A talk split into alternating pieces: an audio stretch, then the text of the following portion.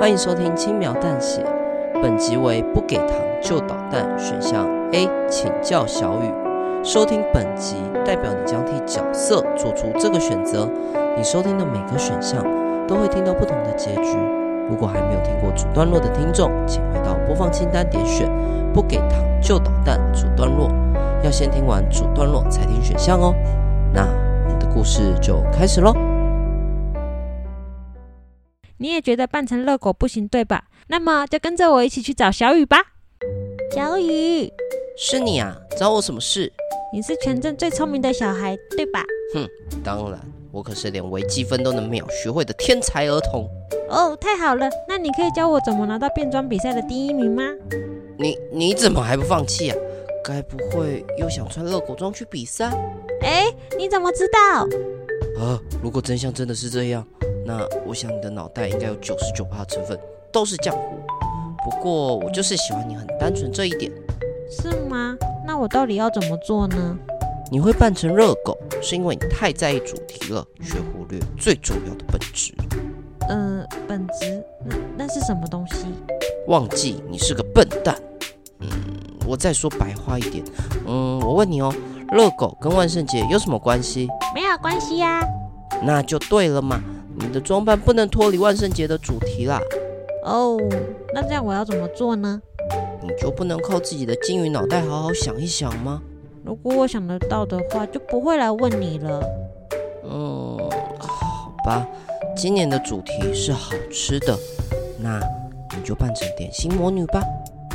哦，原来是这样。小雨你好聪明哦，谢谢你。那我回去喽。哎，嗯嗯，等一下。我可以问你一个问题吗？好啊。嗯，对你来说，拿到变装比赛的冠军是一件幸福的事情吗？那当然啦。嗯，是吗？那这个给你。这是什么？这是可以让你身上散发苹果香味的乳液哦。嗯，要这个干嘛？只装扮点心魔女是不够的，我认为这个方法已经很多人都想到了，而且根据我的观察，大家大部分都只会在扮装上去做变化，根本就没有人想到可以从气味上着手，用了这个一定可以得到评审的青睐。我原本是打算要自己用的，嗯，刚刚听你这么说，又想到你下个月就要搬家了。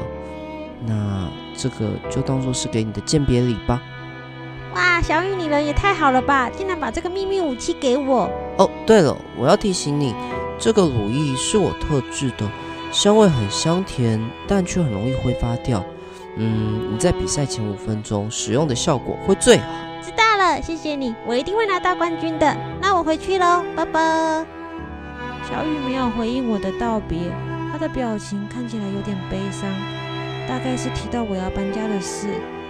嗯，我决定了，为了不辜负小雨的心意，我一定要拿到冠军。我要跟小雨一起分享全世界最好吃的糖果。永别了，我的朋友。如果真像是我想的那样的话，你大概也回不来了。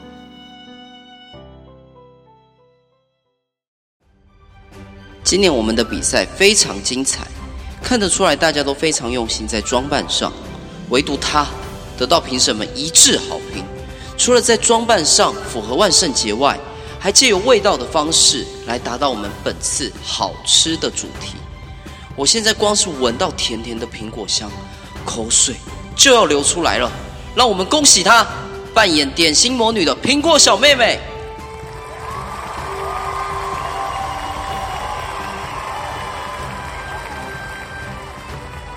果然，就像小雨说的，我靠着独特的香味得到了变装比赛的冠军。在众人的掌声中，我从镇长的手上接下了奖状。在颁奖典礼，镇长小小声的对我说：“来，活动结束后到后台来领奖品。”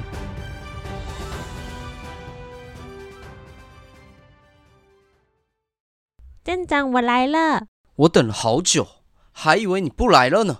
我刚刚在找小雨，我想跟他一起分享全世界最好吃的糖果。原来是这样，你真是个善良的好孩子呢。但是，我一直找不到他，他大概是回家了。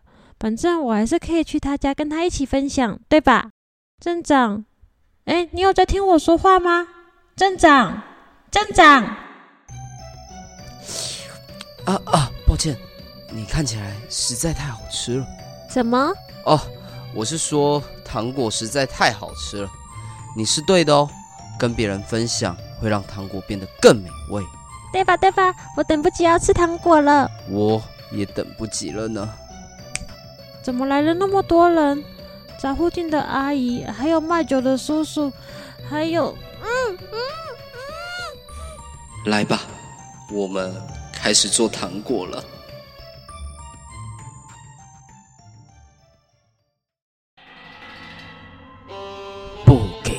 就捣蛋，朋友们快过来！今年的冠军是苹果味小魔女，来把它变好吃吧！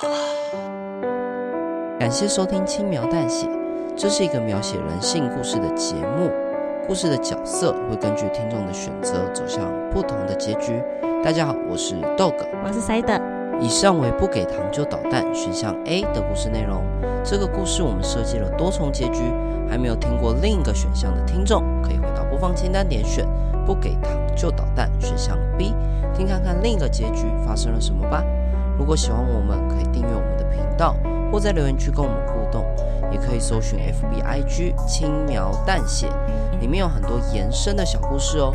如果听众有任何有趣的想法，也欢迎投稿给。我们就下次见喽，拜拜，拜拜。